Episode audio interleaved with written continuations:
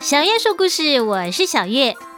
公甜丁，碎甜丁，甜丁碎不紧。哎，奇怪了，今天小月一开头怎么就讲了一段？有些人听起来可能觉得很奇怪，有些人却觉得很有亲切感、很熟悉的一段话呢？没错，我小时候，我爸很喜欢听广播里面的《哦罗天公告》。哦，老天呢是台湾早期广播频道上面的主持人、说书人。如果你跟我同一个年代，一定听过他的名号。他在电台说廖天丁的故事，节目一开头就会出现这个 slogan。那时候啊，可真是风靡了不少人。全盛时期听众高达上百万人，是全台知名的人物。哎呀，真是令我羡慕啊！他的廖天丁故事呢，就像他的 slogan 一样，一讲讲了二十几年，好像永远也讲不完。其实呢，很多内容都是重复的，或者是在同一个基础上不断的加油添醋。只不过呢，他生动活泼的讲古风格，还有台语的用字遣词，非常的古雅精确，所以受到大家的喜欢。每一次我爸在听《欧罗天公公》的时候啊，我也在一旁听得不亦乐乎，觉得怎么有人可以把故事说得那么精彩，那么有趣。而我现在在这里说故事给大家听，或许就是那时候播下的种子，希望也能够把好的故事带给大家。欧罗天先生已经过世了，但是他说的故事却流传了下来，后来还被拍成了电影电视剧。我爸的抽屉里面还有一张廖天丁的照片，我也不知道那张照片是从哪里来的，却让我对这个日治时期的侠盗廖天丁留下了非常深刻的印象。今天我就来说说他的故事。根据官方史料说，廖天丁生于清光绪九年，也就是西元一八八三年。八岁的时候，他的父亲就过世了，母亲改嫁，所以他只好跟着阿妈相依为命。后来是由他的姑姑把他带大的。他十八岁就开始犯案，二十岁被抓进牢里关了十个半月。但是，就算他被关在牢里面，也没有乖乖就范，反而还逃狱了两次。后来，他的足迹停留在台北大道城一带，并且锁定有钱人为目标进行偷窃。其中比较有名的重大案件，包括了士林街茶商王文长金库抢案、大道城警察厅宿舍还有派出所的警枪弹药配件的窃案、林本源家的抢案等等。像这样的人呢，放在现在一定是让父母师长头痛、社会大众深恶痛绝的人。但是呢，因为他专门劫富济贫啊，反而成为了侠盗义贼。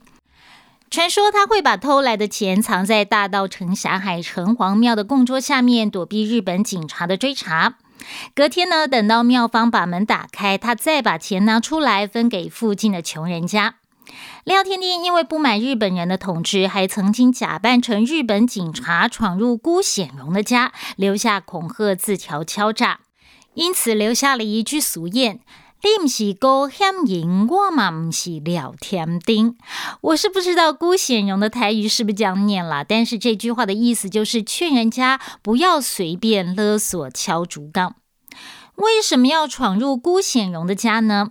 一来当然是他家很有钱了，二来呢是当初日本接收台湾，就是辜显荣去引日本军进入台北城的，很多人就把辜显荣视为是汉奸。廖天丁讨厌日本人，当然也是辜显荣为眼中钉了。至于辜显荣引日军入台北城的故事，我们后面再说。先回到廖天丁的故事。传说廖天丁身怀绝技，各派的独门奇招都会一点。每次跟人家交手啊，他都不按牌理出牌，让人家无从招架。他的腕力很强，被他抓住一定会痛得哀哀叫。他的双脚跳起来啊，有两三个人高，落地的时候却没有声音，就像是练过轻功一样。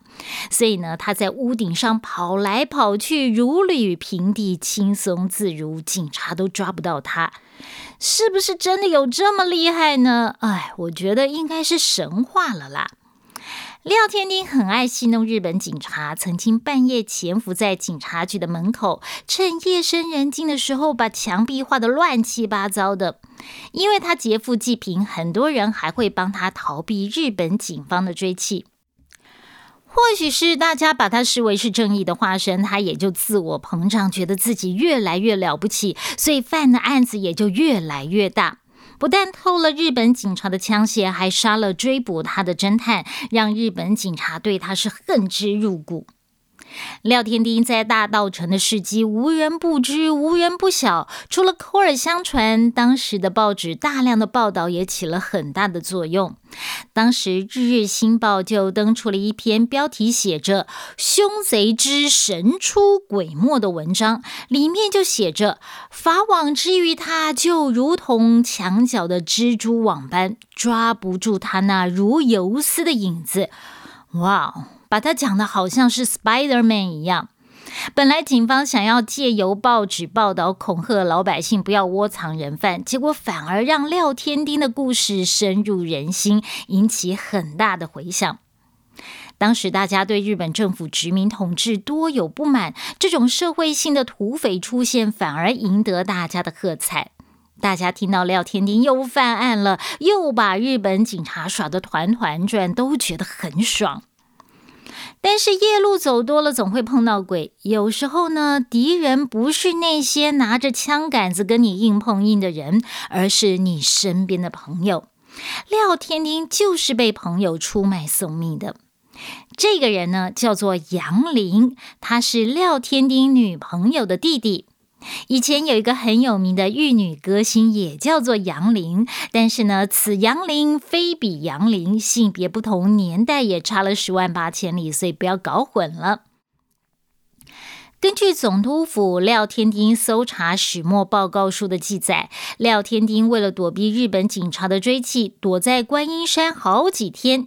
杨林找到他，带东西给他吃，还骗说日本警察以为他逃回台中，已经撤销搜索了，要他放心。已经好几天没有好好睡觉、好好吃东西的廖天丁，这下终于放心睡着了。杨林赶紧向警方通风报信。第二天早上，当杨林带着警察出现，廖天丁刚好醒过来，发现自己被好朋友出卖，气得不得了，立刻向杨林开枪。那时候的枪品质不好，这个扳机一扣下去啊，子弹却没有射出去。杨林趁机拿起旁边的锄头，朝廖天丁的头猛力打了下去，头盖骨破裂，当场死亡。结束他短暂的二十七年生命。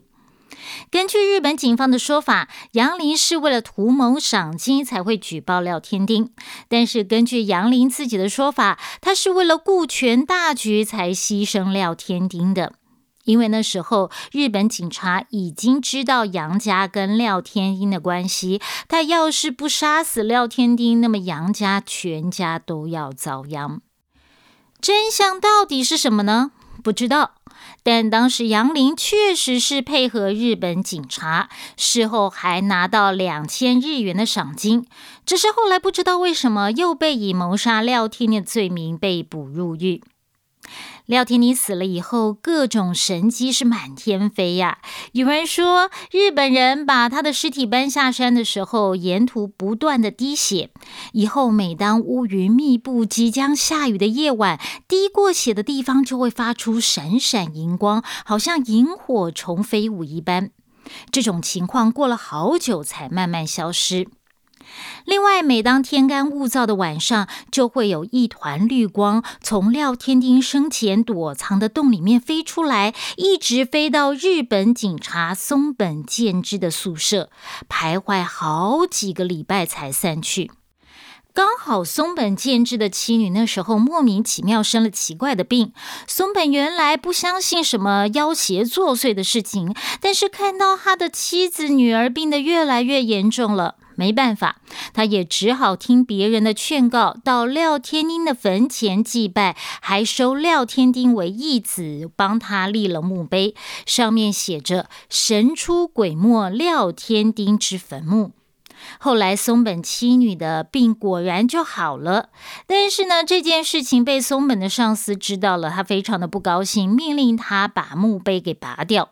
到了台湾光复之后，墓碑才又被找到，现在放在汉明祠内。这个汉明祠啊，也就是我们俗称的廖天丁庙，地点呢就在新北市的八里。当年廖天丁被杀之后，尸体就是被抬到这里来验尸的。验完尸，乡公所就草草把他给埋了。当地人有感于他的英勇，纷纷来到他的坟前祭拜，使得他的墓地门庭若市。日本人当然是不允许了，就驱逐香客，禁止迷信崇拜。一直到一九四五年台湾光复之后，当地的乡民重新收敛了他的骸骨，在原地重新的埋葬，还为他修建墓园祭拜。传说穷苦人家去祭拜非常的灵验，有钱人去拜呢就不太管用。另外，如果有东西不见了去拜也很灵。有一次，有一户人家走失了一头牛，就来庙里面拜拜，祈求廖天丁能够帮忙找回来。没想到过了几天呢，那头牛就真的自己回来了。根据汉名词的义工说，凡是丢了东西来拜的，大部分都会找得到。毕竟廖天丁是个神偷，要把被偷走的东西找回来，当然也是非常容易的。一九五六年，一部台语电影《廖天丁传》非常的轰动，乡民于是在一九五八年在他的墓园前建造了一座小庙。到了一九七三年，想要正式建庙主祀廖天丁，但是那时候内政部认为啊，廖天丁没有正式的文献记载，驳回了申请。庙方只好以重修关帝庙为名，才通过了建庙，取名为汉明祠，香火鼎盛。后来还。三度扩建，成为一个宗教的旅游胜地。据说道上的兄弟啊都很崇拜廖天丁，毕竟是同行嘛，所以出了狱之后一定会到汉明祠来拜拜，还以香烟代替一般的香火，以西装来还愿。现在每年平均会收到一百多套的西装，庙方呢会先收在庙里面准备的塑胶衣橱里面，等到冬令救济的时候再捐出去。因为廖天丁生前常流连赌场，所以在大家乐盛行的期间，也有很多人来求名牌。至于在《哦罗天公公》里面那个最佳男配角廖天丁出生入死的瓦特兄弟昂姑威，到底存不存在呢？有一说啊，那是后人杜撰的，让英雄身边多一个插科打诨的角色，让整个故事更有趣、更生动。也有人说。昂姑是来自香港的扒手，因缘际会跟廖天丁成为出生入死的好朋友，也因为这样，大家把昂姑威和昂姑贵画上等号，让昂姑贵成为巴黎有名的点心。巴黎的昂姑贵呢是纯糯米制作，皮 Q 有嚼劲，因为皮软没有办法用模型压出图样来，所以这里的昂姑贵很平实，没有图案。噔噔噔，同场加映。前面我们提到了廖天丁三番两次到辜显荣家偷钱恐吓，那辜显荣是谁呢？嗯，如果你不知道，那你应该听过前海基会董事长辜振甫吧？辜显荣呢，就是辜政府的父亲。辜家是台湾五大家族之一。辜家之所以能够成为台湾首富，就是从辜显荣开始的。一直到现在，辜家在政商界还是有举足轻重的地位，拥有中信金控、开发金控，还有中租控股公司的中信集团。另外呢，拥有台湾水泥，还有云朗观光集团的和信集团，都是辜家的。廖天丁之所以老是找辜显荣麻烦呢，是因为廖天丁仇日。这种仇恨当然波及到放日本军进入台北城的辜显荣。为什么辜显荣要放日本人进城呢？辜显荣原本是彰化鹿港的杂货商，当时住在蒙甲。中日甲午战争失败，清廷将台湾割让给日本。当时还在台湾的清廷官员还有地方士绅苦苦的哀求清廷挽回，但是得不到回应。没办法，只好听外国商人的建议，宣布台湾独立，认为这样子或许会引起外国的干涉，制止台湾成为日本的殖民地。所以呀，台湾是真的曾经独立建国的。第一任总统就是当时的台湾巡抚唐景松。一八九五年四月，马关条约签订，台湾割让给日本。五月二十五号，台湾民主国成立。不到五天，日军就从新北市贡寮的澳底登陆，岸上的驻军是唐景松从广东招募来的广东兵，还没有开打就先内讧，这样的军队当然是不战而败。唐景松见势头不对啊，大家还在喊抗日的时候，六月四号他就偷偷的搭船逃到了厦门，才。建国十天的台湾民主国就这样垮台了。